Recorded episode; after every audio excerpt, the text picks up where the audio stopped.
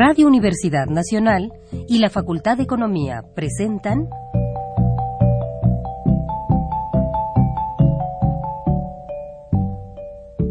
Los bienes terrenales.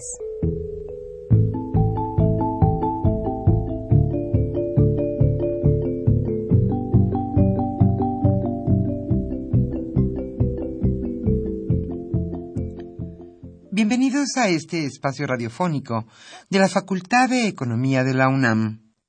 Como cada semana, estamos aquí con ustedes para reflexionar sobre un tema interesante relacionado con la economía, la política, la cultura y las cuestiones sociales. En nuestra mesa de análisis participan destacados especialistas, quienes nos acompañan hoy en este estudio y como siempre, le invitamos a participar en este programa a través de sus llamadas telefónicas. Para nosotros es un gusto saber que usted desde su casa, desde su oficina o en el lugar donde se encuentre, se interesa en el tema que tratamos. Nuestro número 5536 8989. Repito con mucho gusto, 5536 89 89.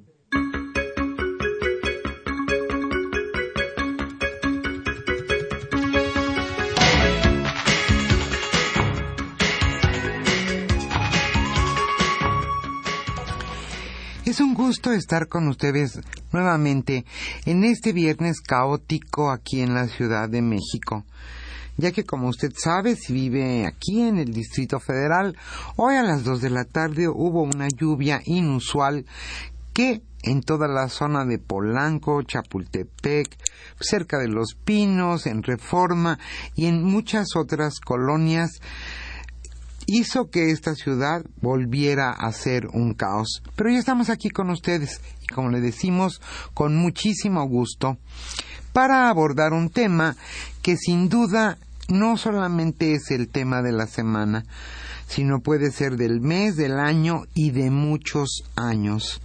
El tema que hoy abordaremos es ¿qué ha cambiado con la reforma energética? Dos especialistas del tema estarán hoy en los bienes terrenales. Ellos son Ramón Carlos Torres Flores y Jorge Eduardo Navarrete. Ambos son investigadores del Programa Universitario de Estudios del Desarrollo y sin duda con amplia trayectoria en la, en la academia y también como funcionarios públicos. Con ellos, Carlos Javier Cabrera Adame llevará a cabo nuestra mesa de análisis, como le decíamos, con un tema sin duda importante, más que importante, que ha cambiado con la reforma energética. ¿En verdad será benéfica para nosotros los mexicanos? ¿En verdad bajará la luz, bajará el diésel, la gasolina, el gas? Todo esto que se prometió con esta reforma energética se llevará a cabo y al final de todo seremos beneficiados nosotros los mexicanos. Hoy ese es el tema de nuestro programa. Como siempre, le invitamos a participar con sus llamadas telefónicas y como siempre a los primeros radioescuchas que se comuniquen, les obsequiaremos el libro La crisis inacabada de David Ibarra. Hoy en este programa estaremos con ustedes Humberto Sánchez Castrejón, en los controles técnicos Pedro Rosales, en los teléfonos quien colabora con nosotros para contestar sus dudas, preguntas, comentarios y también estará Daniel Munguía y Celeste Camacho. Yo soy Irma Espinosa, estaré con ustedes en este programa y antes de iniciar la mesa sin duda importante sobre la reforma energética, escuchemos la economía durante la semana.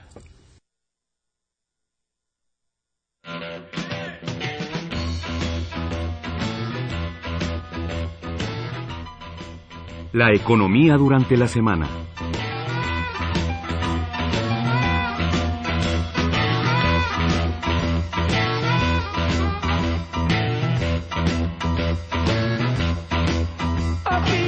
Ya tenemos reforma energética. Con 90 votos a favor y 27 en contra, el Pleno del Senado avaló la última reforma en materia petrolera para turnarse al Ejecutivo el Senado también autorizó que el gobierno asuma una proporción del pago de las pensiones y jubilaciones de los trabajadores de Pemex y de la Comisión Federal de Electricidad. Por su parte, el presidente Enrico, Enrique Peña Nieto, horas antes de que en el Senado concluyera la discusión de las leyes en materia energética, señaló que la legislación secundaria podría ser promulgada la próxima semana.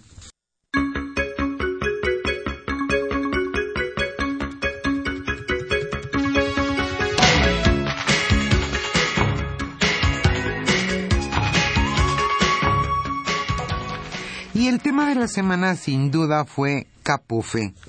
Si usted tuvo la desgracia, ahora sí que desgracia, de salir del Distrito Federal desde la semana pasada y aún esta semana, seguramente tuvo usted muchos problemas. ¿Por qué? Porque Capufe cambió de proveedor para su telepeaje y fue un caos. Y no solamente fue un caos porque no servía la famosa llave, sino porque además aprovechando este descontrol, hasta los que cobraban en las casetas, a usted le daban menos cambio que el que debían. Entonces, Capufe debería de haber organizado con tiempo y en forma este cambio de proveedor del telepeaje.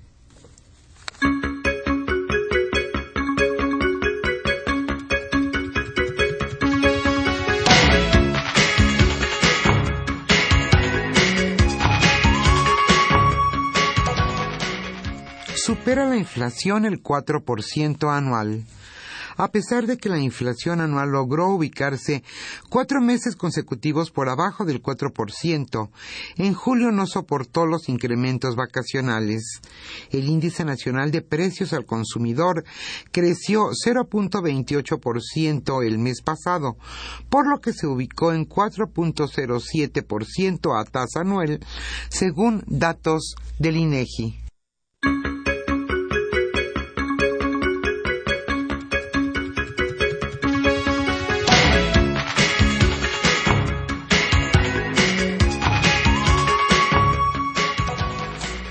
Si usted trabaja en el gobierno, seguramente esta nota le interesará. Sube a 1.5 millones de pesos el crédito que otorgará Fobiste.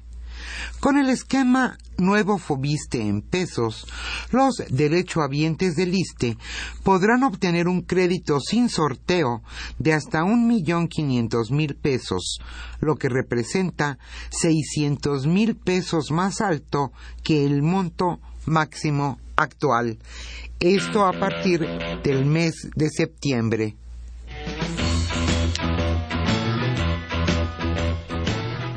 El tema de hoy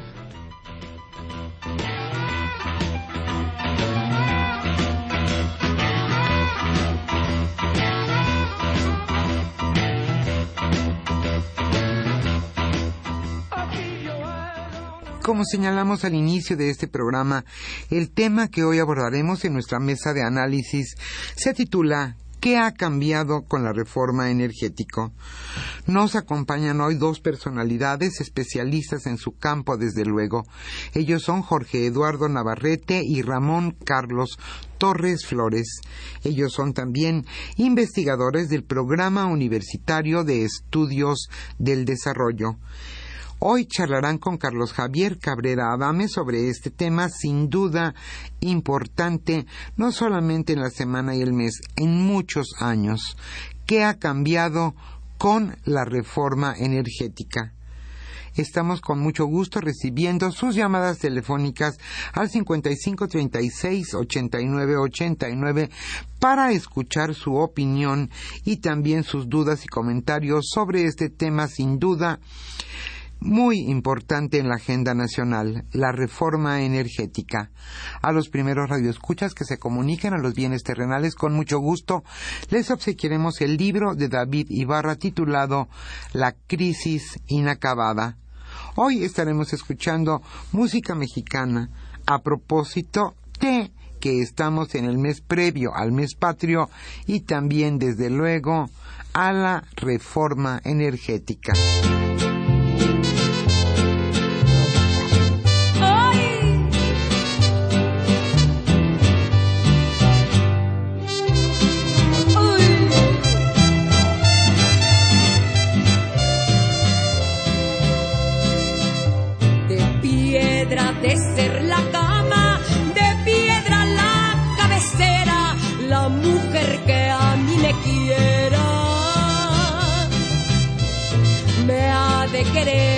De veras. Ay, ay, corazón, ¿por qué no amas? Subí a la sala del crimen, le pregunté al presidente que si es delito quererte, que me sentencien a muerte. Ay, ay.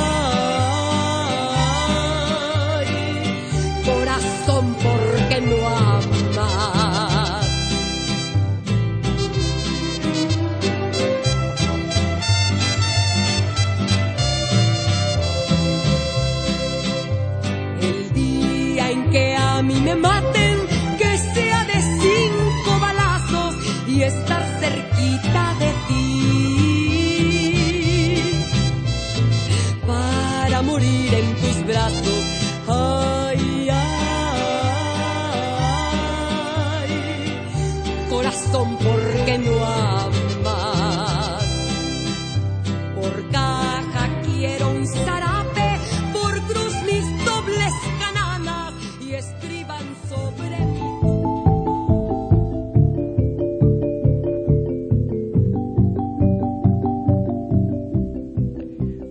escucha los bienes terrenales. Nos interesa conocer su opinión. Le invitamos a comunicarse a este programa al teléfono 5536 89 89. Repetimos con mucho gusto, 5536 89 89. Muy buenas tardes, estimados radioescuchas de los bienes terrenales. Bienvenidos a una emisión más de este programa que con mucho gusto lleva a ustedes la Facultad de Economía y Radio Universidad Nacional Autónoma de México. Como ya se señaló en la introducción, vamos a abordar hoy el debatido, polémico y sin duda trascendente cambio que se dio con la reforma energética que se eh, terminó de aprobar el miércoles eh, pasado y que muy probablemente el lunes promulgue el presidente de la República, con lo que al día siguiente entraría en vigor. Este es un tema fundamental abarca diversos, es muy vasto, es muy amplio, abarca la energía eléctrica, abarca, abarca los hidrocarburos, eh, modifica una serie de leyes eh, en el país, la ley de hidrocarburos, de energía eléctrica, eh, de asociaciones público-privadas, la ley de inversión extranjera, de minería, de medio ambiente, etcétera. Y el tema, conversando con nuestros invitados, eh, lo hemos titulado eh, ¿Qué ha cambiado con la reforma energética? Sin duda, nos lo dirán con detalle, con precisión también, han cambiado muchas cosas. En particular, si nos referimos a la cuestión de hidrocarburos, sin duda alguna, que el petróleo, los hidrocarburos, marcaron la ruta económica eh, y política también de nuestro país desde el año de 1938, eh, año en que se expropió la industria eléctrica de nuestro país. El petróleo ha servido para muchas cosas. se llegó a decir que él, nos llevaría a administrar la abundancia, eh, la disminución de los precios han tenido impacto significativo en las finanzas públicas, ha habido recortes financieros eh, significativos, ha permitido, ha abierto una vía también para el desarrollo en algunas áreas eh, de nuestro país en materia de energía eléctrica, bueno, pues no se diga también la importancia que, que tuvo desde que se nacionalizó en el año de 1961-62 con el bajo el gobierno del presidente Adolfo López Mateos. Son temas fundamentales que marcaron la historia política y económica de nuestro país. Hoy se abre un parteaguas no, no, sabemos a ciencia, cierta que nos espere, pero eh, yo le pediría, por favor, a Ramón Carlos, a Jorge Eduardo Navarrete, muy bienvenidos a este programa, gracias. que nos ayuden a entender qué es lo que ha cambiado. Muchas gracias. Bueno, eh, yo creo que esto se puede ver desde muchas perspectivas. A mi modo de ver, aquí hay tres, tres mundos que han cambiado para nuestro país. Uno es el el mundo de la estructura jurídica, de las leyes, de las instituciones, del patrimonio nacional, de organización, la forma de explotar nuestro patrimonio, un cambio de fondo. Un segundo cambio es la relación entre gobierno y gobernados al interior de la sociedad, la forma como se dio este cambio en la estructura jurídica. Ha producido muchos cambios en estas relaciones. Y uno tercero que se puede llamar de perspectiva, en donde en todo este proceso había un descuido de lo que es la realidad, de ver la realidad, y a cambio de ello estamos hablando de un ambiente de promesas. O sea, estamos un poco pasando de un sentido de ser responsables de nuestro destino a uno en donde todo puede ser y en donde el país se está colocando en perspectivas. Yo diría que son tres, pues, órdenes. El más evidente es el primero, el cambio de fondo, cambió la estructura jurídica. ¿En qué cambió? Un cambio constitucional, se reformaron tres artículos, se pusieron 21 artículos transitorios en la Constitución, que dieron origen a, nueva, a nueve nuevas leyes y a la reforma de otras doce. En esencia, ¿cuáles son esos cambios? Yo diría que son tres cambios de fondo. El primero, la propiedad del patrimonio nacional, de los hidrocarburos, se recortó, se le pasó la tijera y ahora, con las nuevas, eh, con la Constitución y con las nuevas leyes, ya no es propiedad de la nación lo que antes era propiedad de la nación en materia de hidrocarburos. Solo son patrimonio de la nación aquellos que están en el subsuelo. Todo lo demás que está arriba del subsuelo dejó de ser patrimonio de la nación. Esto es, solo si no están monetizados los hidrocarburos con valor de mercado, eh, eh, solo si no están eh, monetizados corresponden a la nación. El segundo cambio esencial es que las actividades que eran exclusivas para el Estado también se les pasó la tijera, se recortaron. Solo quedan reservadas como, como actividades exclusivas, estratégicas del Estado en materia de energía, la exploración y la extracción de crudo, de hidrocarburos, el servicio público de transmisión y distribución de electricidad y desde luego la planeación, la energía nuclear. El tercero, lo que quedó como patrimonio nacional, lo que queda como patrimonio nacional y lo que queda como actividades exclusivas del Estado, han sido también perforadas, han sido horadadas. Porque para poder aprovechar ese patrimonio o para poder ejercer estas actividades del Estado, ahora se puede hacer a discreción del Estado mediante las figuras de contrato o mediante las iniciativas de los particulares. Esto es, esto es un cambio de fondo que desde luego hace que lo que antes existía deja de existir. Y por eso se cambiaron leyes y se reformaron leyes que tienen que ver con PEMES, con CFE, con los derechos eh, laborales, eh, con la deuda y los, con los activos y pasivos de, Pemex. Eh, quedaron eh, por definirse, se han definido ya con la legislación secundaria cómo se van estos contratos, las funciones de la Secretaría de Energía, nuevos organismos, etcétera. Hay pues todo un bagaje instrumental recogido en las leyes eh, secundarias, en estas nueve, nuevas leyes y en la reforma de las doce, que tratan de dar precisión, detalle, formas a estas eh, modificaciones de fondo de la Constitución.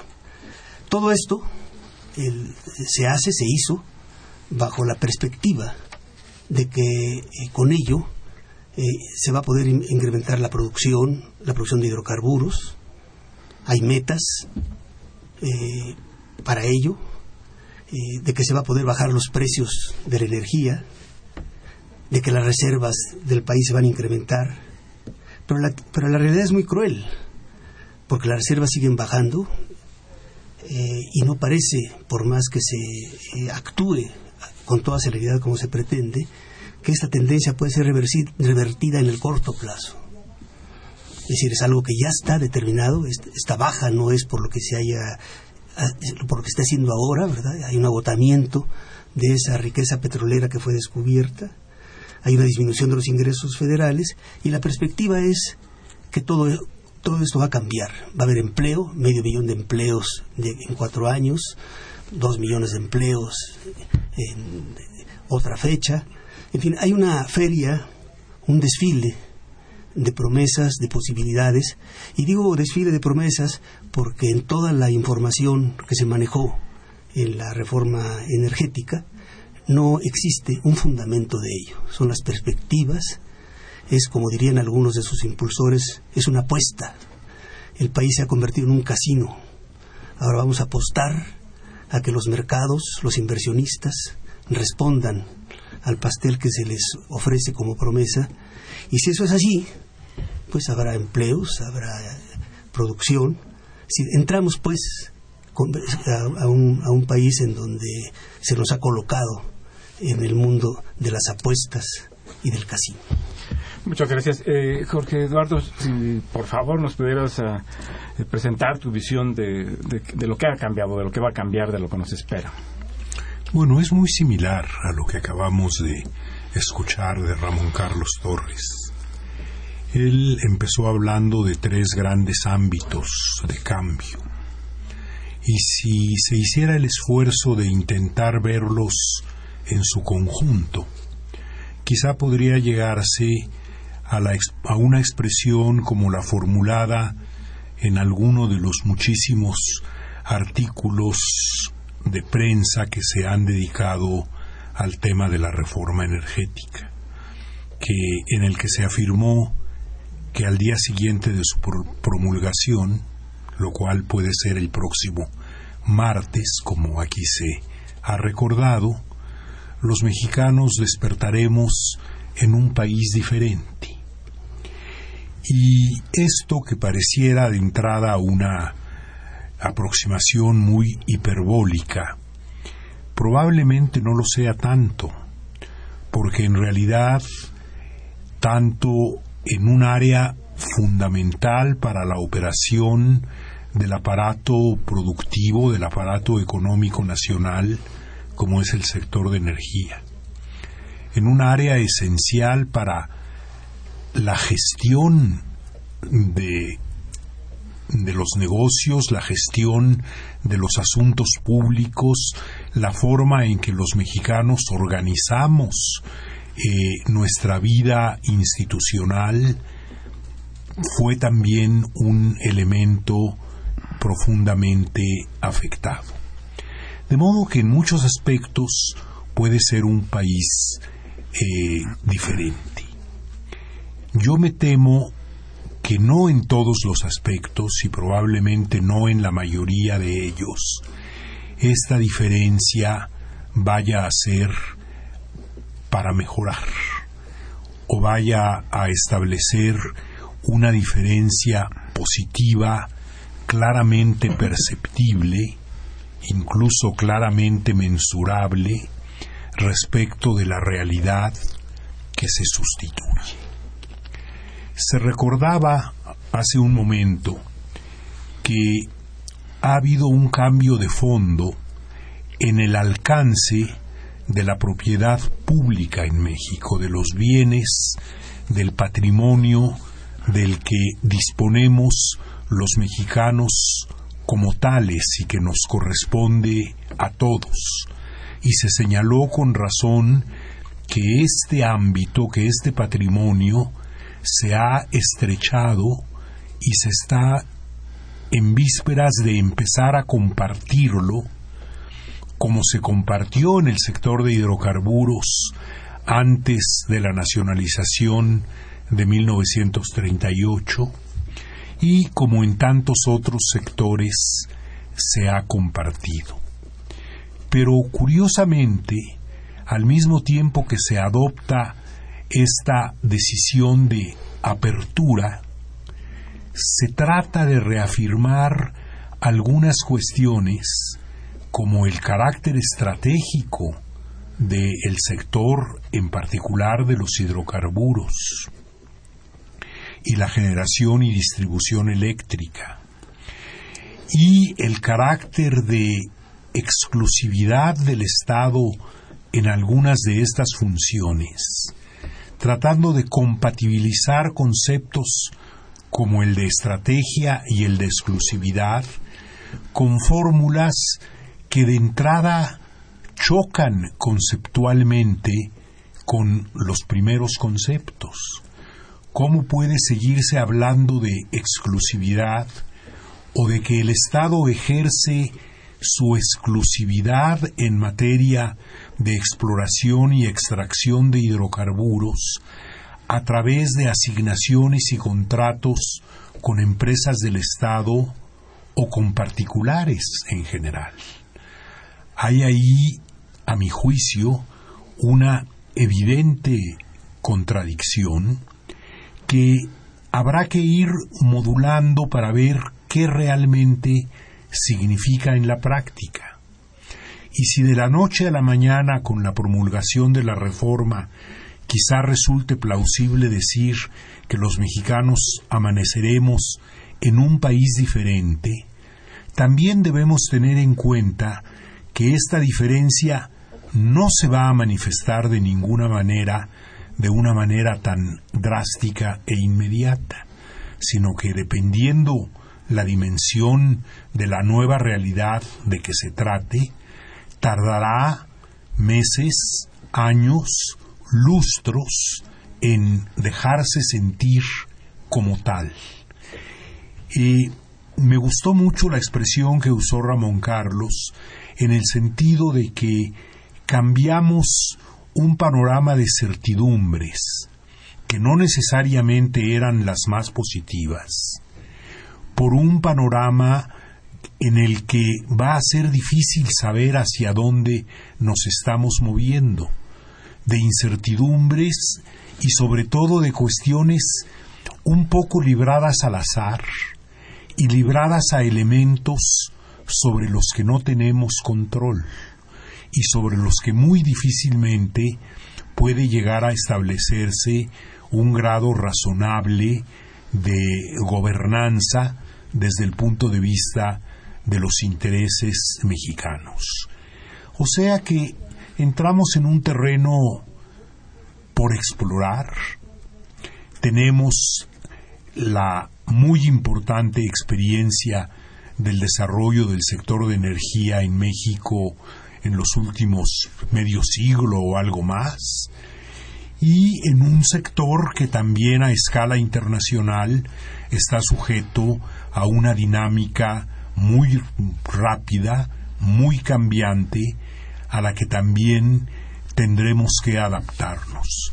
En cierto sentido, damos un paso en parte hacia lo desconocido y en parte renunciando a algunas de las herramientas básicas que nos podían haber dado o que históricamente nos dieron un grado mayor de certidumbre. Podríamos, eh, Ramón Carlos, considerar que, como lo han planteado, como lo planteas en la primera intervención y ahora eh, Jorge Eduardo, eso sería el, el, cambio más significativo, pasar de la certidumbre, que quizá no fuera satisfactoria, con deficiencias, que, si no, que tal vez no fuera todo lo positivo, como lo expresaba eh, Jorge Eduardo, a un escenario de incertidumbre. Sí, y puedo citar algunos ejemplos. E incluso antes de citar un ejemplo, me referiría yo a una a otra incertidumbre eh, que en la que estamos que quizás ni siquiera plenamente conscientes los mexicanos y que quizás va a ser despejada el miércoles o el jueves eh, y me refiero a la resolución que parece ser que está por eh, darse aunque el plazo en que vence es la tercera semana de septiembre Pero todo indica, con la prisa que ha mostrado el gobierno, que es muy probable que el miércoles, en el mundo de las apuestas en que nos han metido, me tendría que apostar el miércoles. Eh, la Secretaría de Energía resolverá la petición sobre la ronda cero. ¿Qué es esto? Que como parte de la reforma energética, como parte de este cambio, de pronto, eh, para, para poder echar en andar esta nueva forma de explotar los hidrocarburos, hay que tomar una decisión sobre lo que está haciendo Pemex. Hay que tomar una decisión sobre lo que se está produciendo. Hay que tomar una decisión sobre las cosas más inmediatas. Y esas decisiones más inmediatas, aunque no está considerado con ese término, se ha dado en llamar ronda cero. Solo que esta llamada ronda cero. ¿en qué consiste para nuestro auditorio, por favor? Eh, el término no está en la legislación. Lo que sí está en la legislación, en la Constitución, es que la primera asignación que se va a hacer del patrimonio nacional a las empresas productivas del Estado que se crean con motivo de esta reforma va a ser, eh, antes que los contratos, va a ser a un Pemex en conversión de un organismo descentralizado que era a una empresa productiva del Estado en la nueva nomenclatura. En esta conversión, entonces hay un punto de arranque. ¿Con qué arranca Pemex en esta eh, nueva etapa de empresa productiva del Estado? Y a esto se le llama ronda cero, porque supuestamente eh, se quiere destacar que después vendrá la ronda 1, la ronda 2 de licitaciones. Y que esta será... En materia de opciones de inversión. En materia de exploración, de, de, decisiones sobre lo que hay que explorar. Es decir, ¿qué dice la Constitución? Dice que, que Pemex tenía que solicitarle a la Secretaría de Energía eh, los campos en producción que, deseara eh, explotar, eh, extraer, seguir extrayendo una vez que se aprobara lo que se ha aprobado. Y las áreas de la exploración que quisiera seguir trabajando. Y le dio un plazo. El plazo venció el 21 de marzo pasado y Pemex cumplió. ¿Qué es lo que solicitó Pemex? Creo que hay algunos indicadores a nivel de prensa la mejor precisión de lo que Pemex solicitó, hay que ir a buscarla al informe que presenta Pemex a la Security Exchange Commission, en donde ella habla de que lo que solicitó Pemex fue campos en producción que cubren el 96% de las reservas probadas. No ofrece la Constitución mayores elementos que vaguedades sobre los criterios para hacer esa solicitud y tampoco ofrece criterios sobre qué base precisos, salvo vaguedades genéricas, eh, sobre los que debe responder la Secretaría de Energía con la asistencia técnica de la Comisión Nacional de Hidrocarburos. Qué bueno, qué bueno que fue el 96, qué lástima que no haya sido el 100. Un 1% de las reservas probadas es mucho dinero, pueden ser muchos negocios, es mucha riqueza del país y sobre todo la riqueza del país.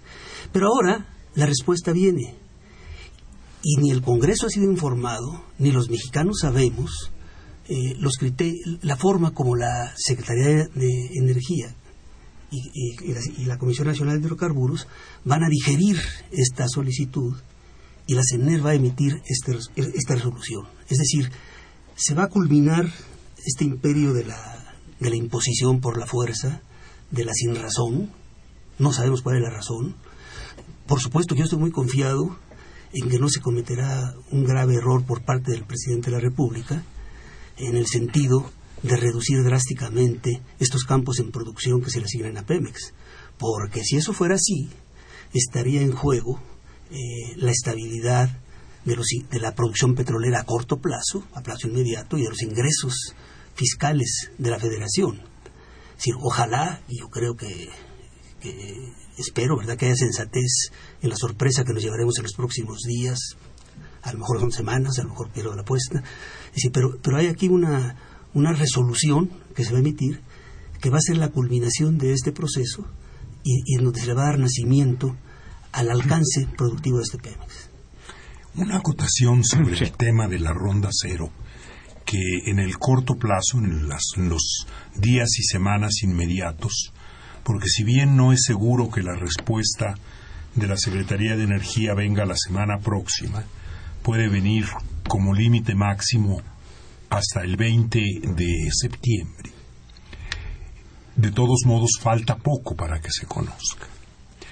Yo señalaría para que quienes tienen interés en este tema vean un poco las mecánicas a las que se acudió, que entre el momento en que se promulga la reforma constitucional, el 20 de diciembre de 2013, y el momento en que Pemex tiene que presentar su solicitud, que es un poco eh, redactar una nueva acta de nacimiento como empresa productiva. No median sino tres meses. En cambio, la autoridad, la Secretaría de Energía, con el auxilio de la Comisión Nacional de Hidrocarburos, se da a sí misma el doble de plazo para juzgar esa solicitud. Y ni antes del 21 de marzo, ni hasta el momento, antes del 20 de septiembre, como ya dijo Ramón Carlos, se ha hecho público el contenido específico campo por campo de lo que Pemex pide que se le mantenga como asignación de áreas para producción y exploración. Y desde luego tampoco se ha dicho nada de con qué criterios técnicos, pero también económicos y desde luego también políticos va a responderse.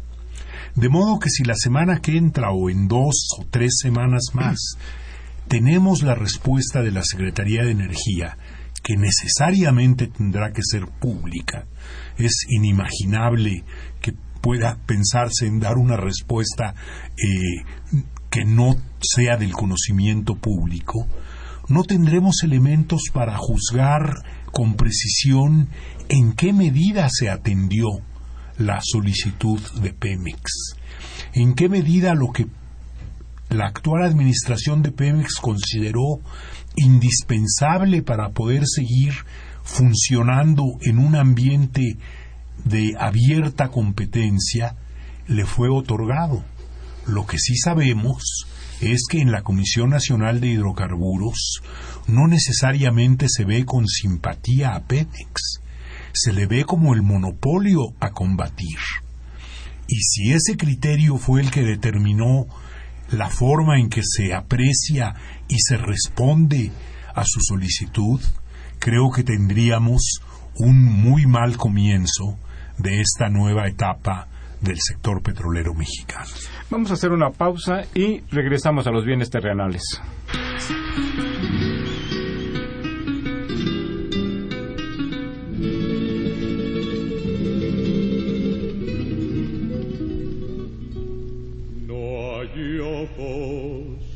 más lindo, no hay ojos más lindos en la tierra mía,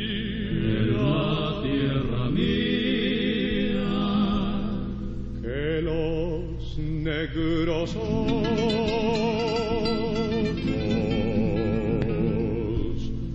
de la tapatía.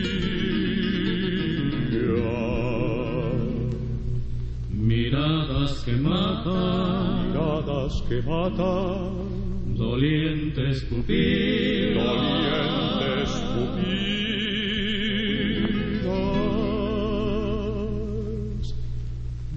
noche cuando duerme,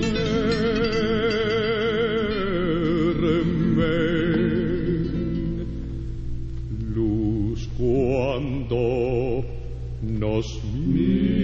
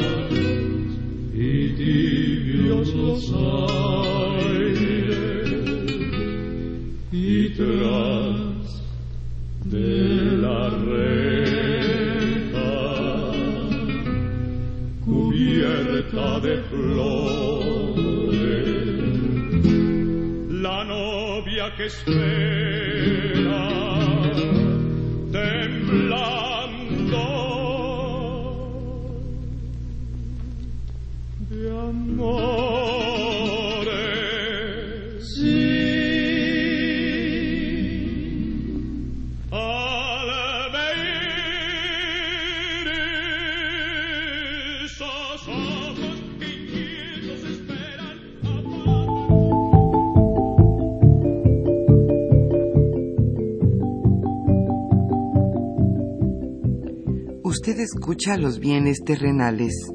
Nos interesa conocer su opinión. Le invitamos a comunicarse a este programa al teléfono 5536 89 89. Repetimos con mucho gusto, 5536 89 89. Se encuentran con nosotros Ramón Carlos Torres Flores y Jorge Eduardo Navarrete para comentar eh, qué implicaciones, qué ha cambiado concretamente, como hemos llamado, a, titulado este programa, con la reforma energética.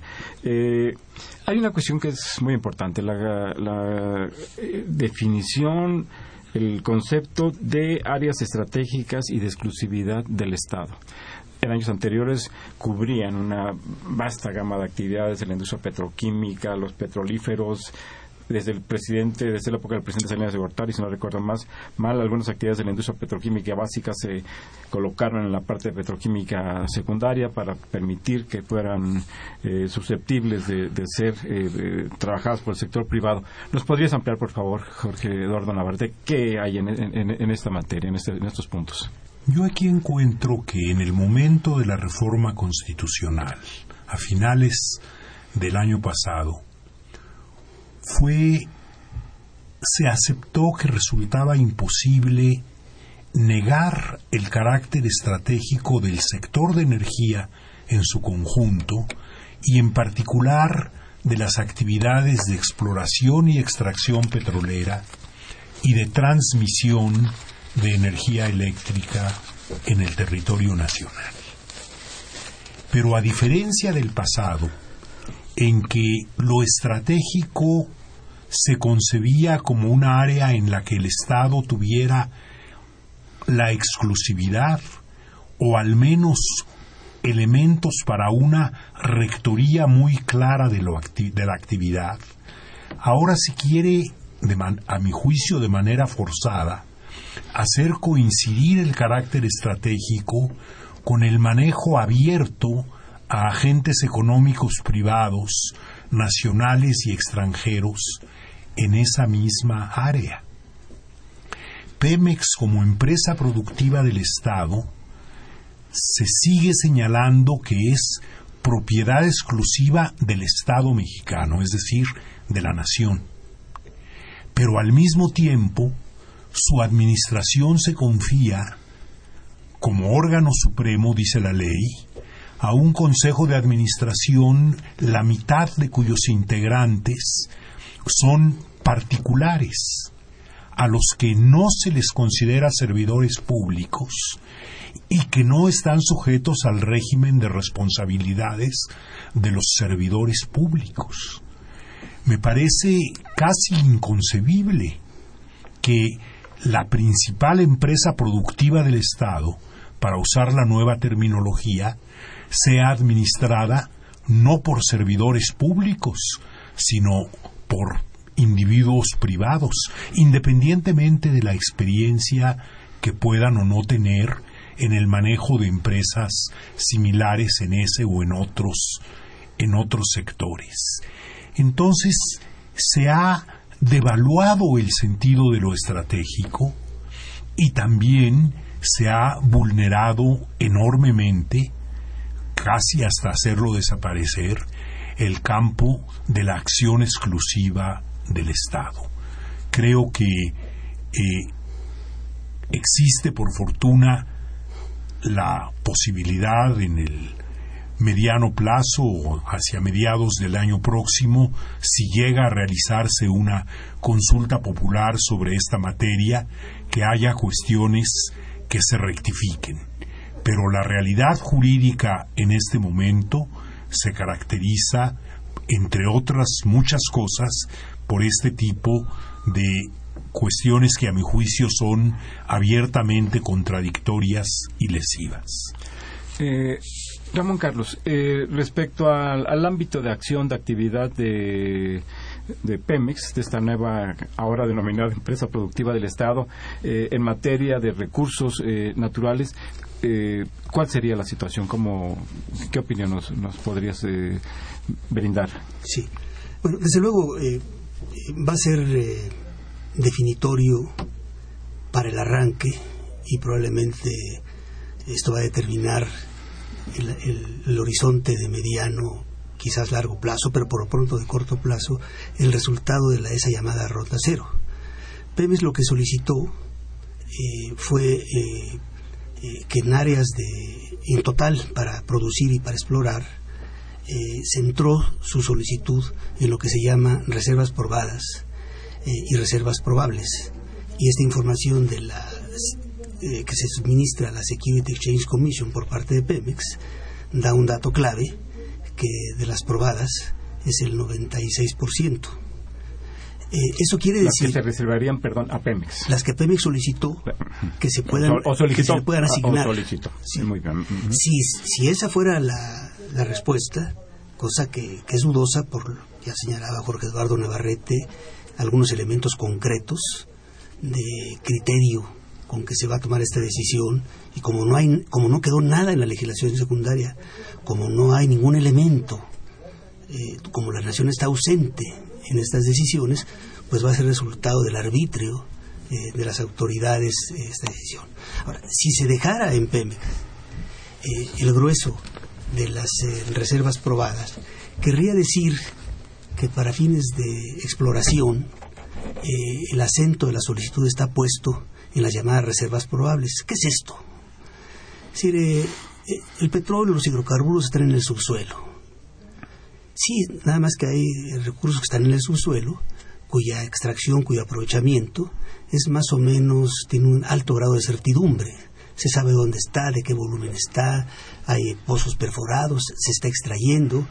Pueden variar las cifras, pero es algo que, ya está aprobado, que está certificado de acuerdo con protocolos internacionales y de acuerdo con la aceptación que exige la comunidad internacional para financiar ese tipo de actividades. Entonces, son actividades, eh, reservas probadas, eh, que se pueden traducir en dinero con cierto nivel de, de certidumbre.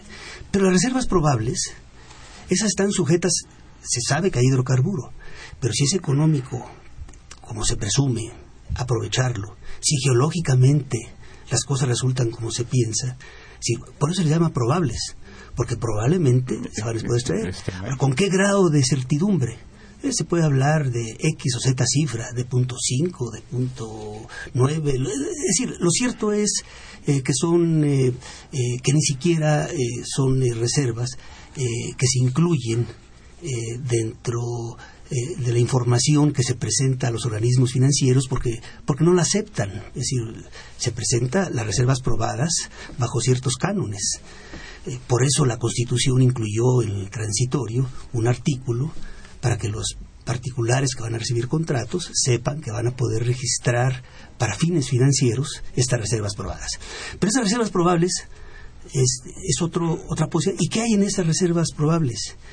y, en el otro nivel de reservas, que son las reservas eh, posibles. Está Chicontepec.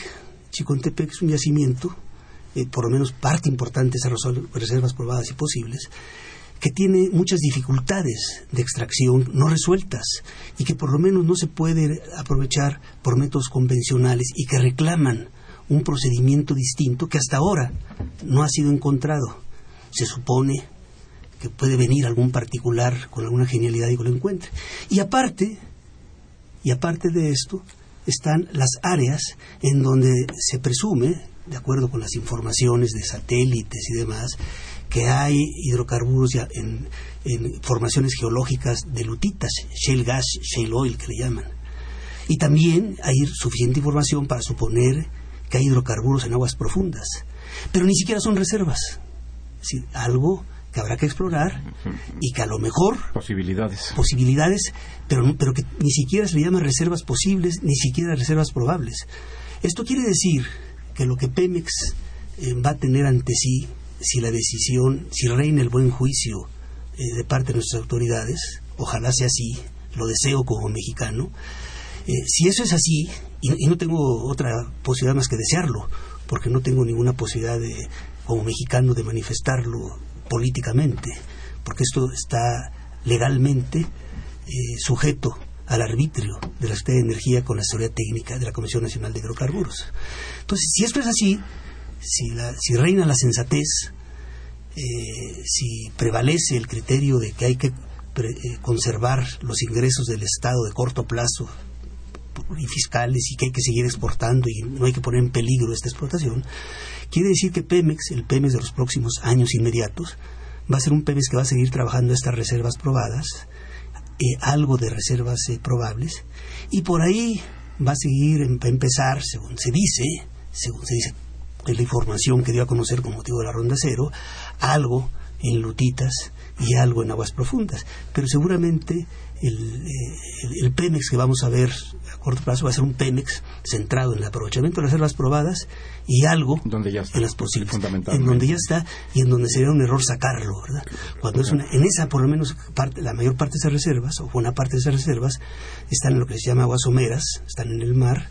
Pemex es la empresa más importante en el mundo, lo ha sido desde hace varias décadas, en ese tipo de aprovechamiento, ha sido innovador, aprendió de muchas cosas, aprendió de la historia, de muchas cosas, y la capacidad técnica está ahí sería realmente una irresponsabilidad el de ponerla en juego en bien del país.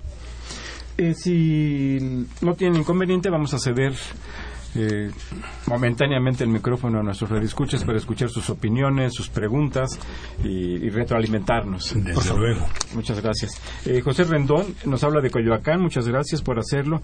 Eh, él pregunta, ¿era necesaria una reforma energética? ¿Cuándo se empezarán, empezarán a ver los resultados? No sé si usted... Eh, era necesario una reforma, era necesario cambiar las cosas el sector energético mexicano y el sector de hidrocarburos se encuentran en deterioro desde hace 30 años. Nos hemos estado comiendo las reservas, nos, hemos estado comiendo los hallazgos eh, eh, que hubo eh, antes de 1982. Ha habido un deterioro. se dejó de invertir en refinación. la petroquímica paulatinamente fue desmantelada, abandonada.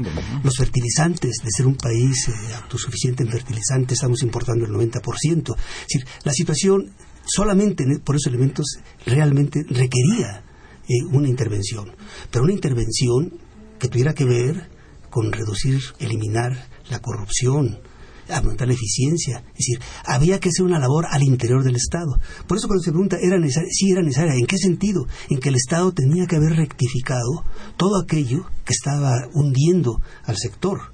En vez de eso, se ha optado para que eh, las fuerzas del mercado vengan a resolver lo que el Estado no ha podido resolver. Entonces, ¿era necesario intervenir? Sí.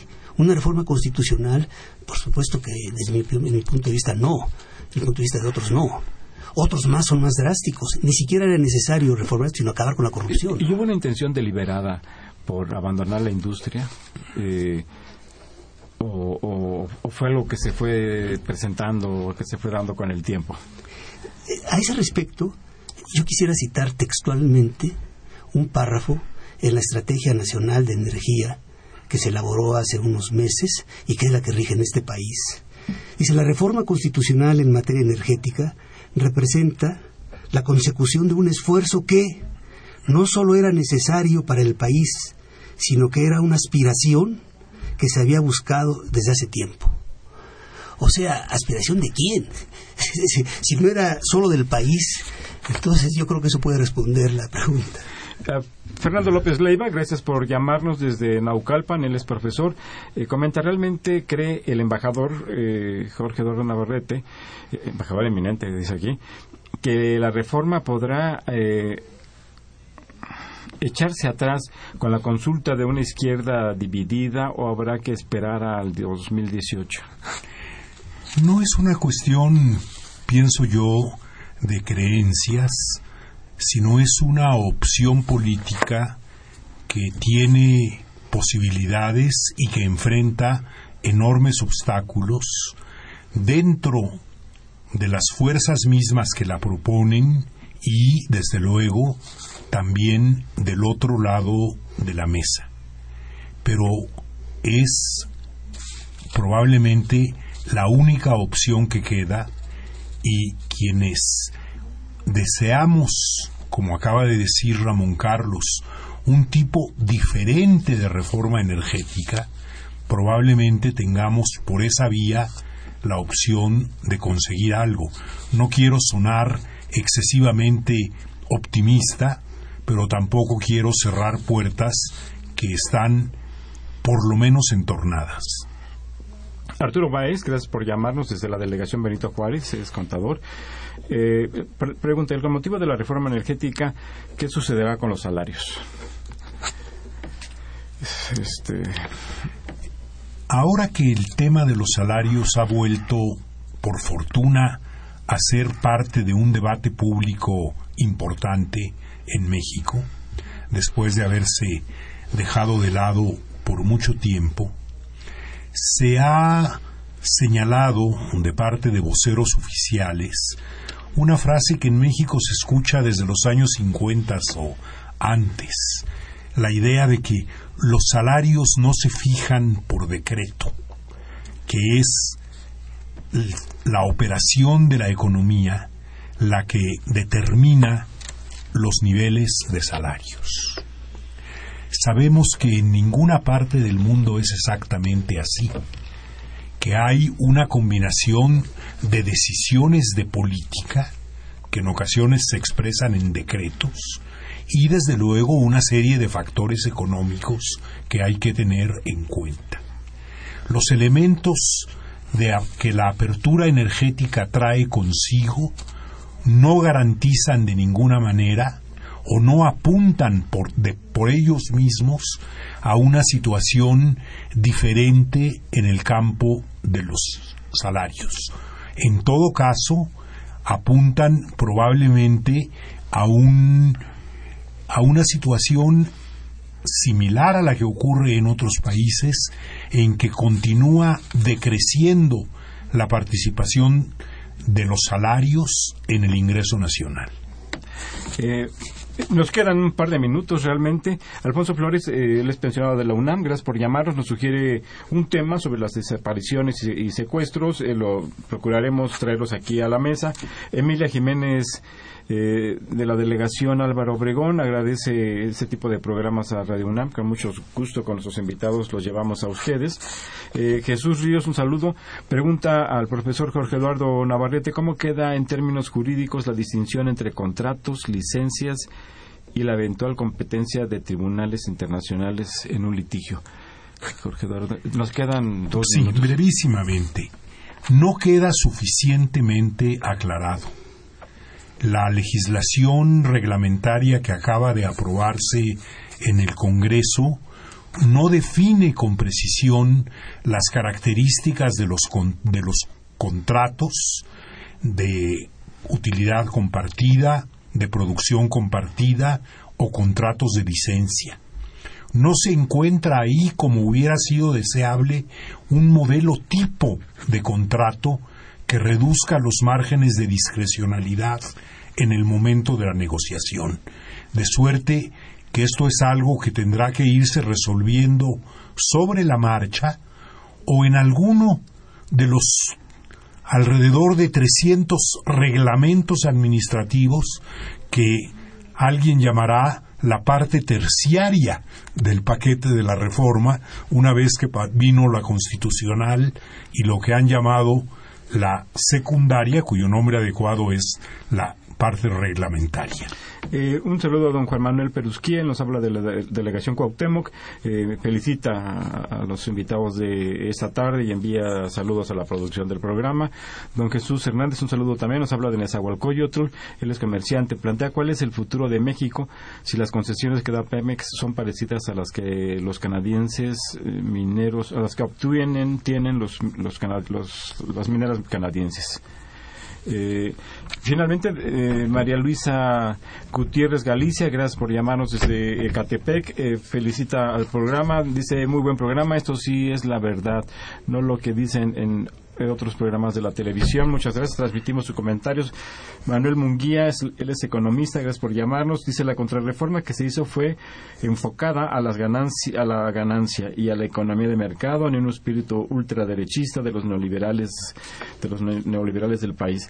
Eh, le enviamos un cordial saludo, pasamos su comentario, ya se nos agotó el tiempo. Un, un comentario de despedida, eh, Ramón Carlos, por favor, Jorge Eduardo. Bueno, de luego, muchas gracias por la invitación. Yo diría que el futuro de México va a depender de nosotros, de lo que hagamos. Agradecer el interés manifiesto en las preguntas y comentarios que recibimos y señalar que por fortuna con otras voces, los bienes terrenales seguirá abordando este tema en las próximas semanas. Efectivamente, así es. Agradecemos mucho a los maestros Ramón Carlos Torres Flores y Jorge Eduardo Navarrete su presencia esta tarde en el programa.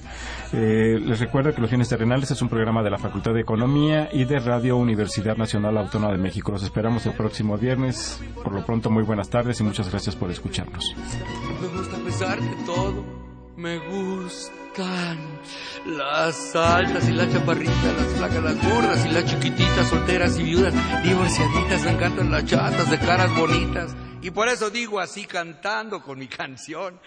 Agradecemos su atención y participación en este programa a través de sus llamadas telefónicas y la invitamos la próxima semana a la misma hora en otro programa más de los bienes terrenales. La coordinación general fue de Carlos Javier Cabrera Adame. La coordinación académica de Aníbal Gutiérrez, Roberto Cabral, Alejandro Pérez Pascual, Rubén Antonio Miguel y Leonardo Lomelí Vanegas. En los controles técnicos, nuestros compañeros Miguel Ángel Ferrini y Agustín Mulia. Y en la voz y producción, su amiga Irma Espinosa, quien se despide de ustedes y le desea un agradable fin de semana.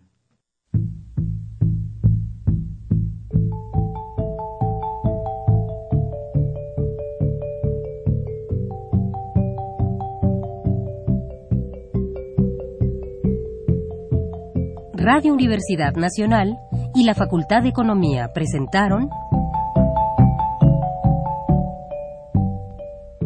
Los bienes terrenales